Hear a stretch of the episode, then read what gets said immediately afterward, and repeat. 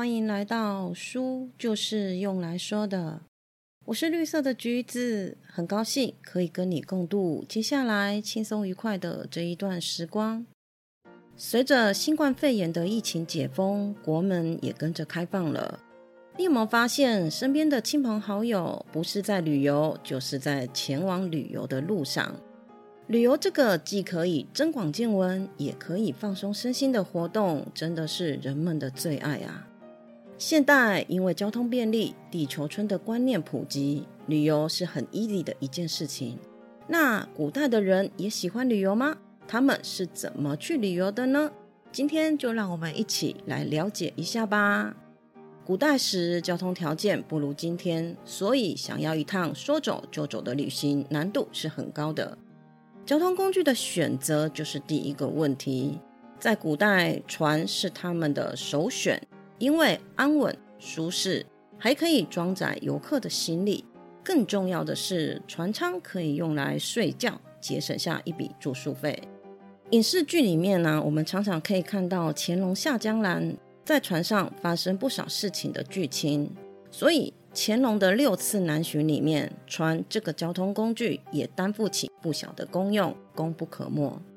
但并不是每一个地方船都可以抵达，这个时候马车就是另外一个选择了。喜欢兜风的人还可以直接骑马，策马奔腾，非常帅气。但是养马的费用很高，一般人是没有办法负担起来的。于是就有了马匹租借服务。根据东京梦华录说的，开封的市民出个门习惯租马代步，即便是到了晚上十一点，还是有租马服务的，非常便利。如果真的真的想要穷游，那最好的交通工具就是自己的双脚了，能走到哪里就各凭本事喽。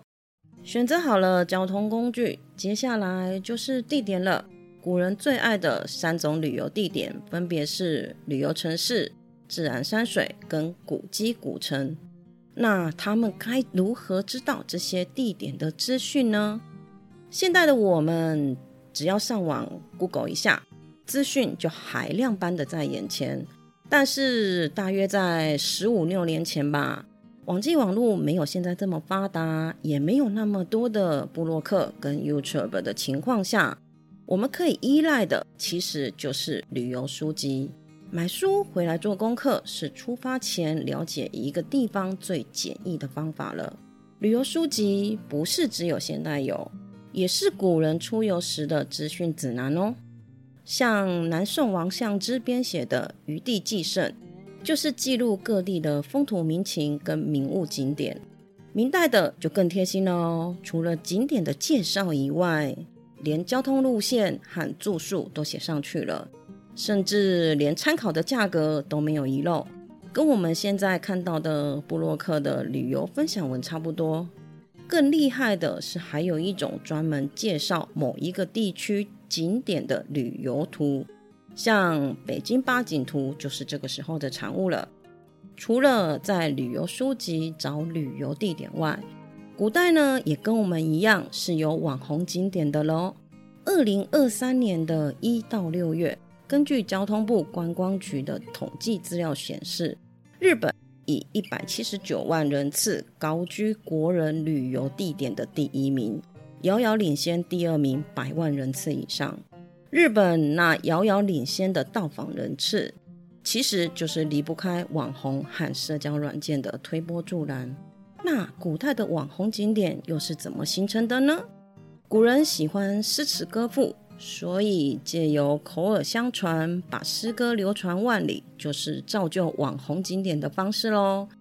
只要是被诗人写过的景点，很快的就会成为热门的旅游地点。其中最有代表性的就是黄鹤楼。黄鹤楼本来是用来瞭望的一个军事设备。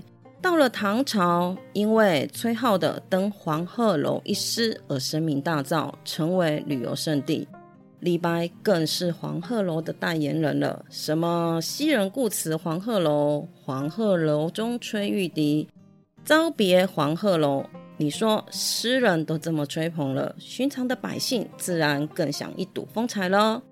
除了透过旅游书籍去了解旅游景点外，现代人还有更便利的选择，那就是导游。但是导游的服务不是只有存在于现代哦，古代也是有的哦。在宋朝的大城市里，有一群称为闲汉的人，他们了解本地的风土人情，而且能说会道，还风趣幽默，专门陪富家公子游玩宴饮，还会陪外地官员到城里办公务。除了闲汉之外，僧人或是道士也是向导的好人选。大家应该有在影视剧中看过这个。康熙出游的时候都会带着法印和尚，这真的不是作者凭空想象出来的，而是古人真的有这个习惯。有了交通工具、旅游地点的相关攻略也完成了之后，接下来要考虑的就是语文的沟通问题了。古代其实没有清晰的外国的观念，除了天朝，其他的都叫做藩邦。所以古代的外语，除了我们今天所说的外国语言外，其实还包含了少数民族的语言。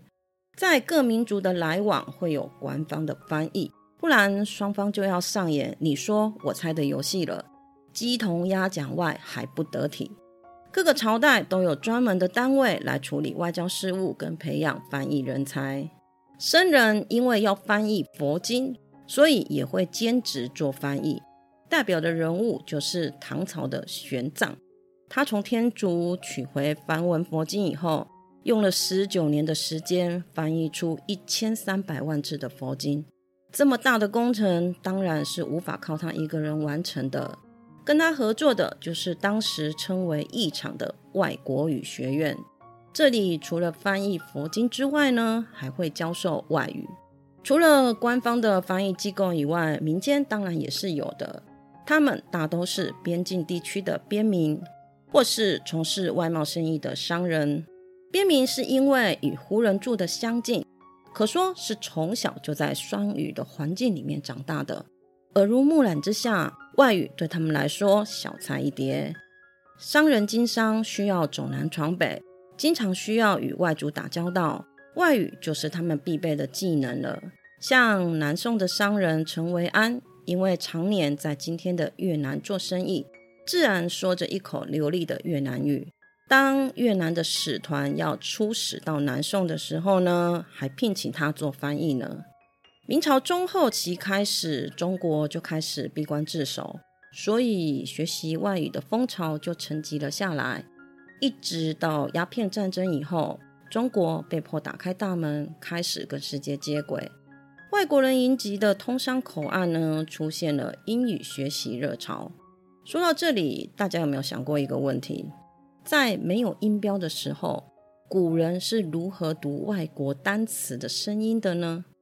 这个土方法大家一定都用过，那就是汉字音译法。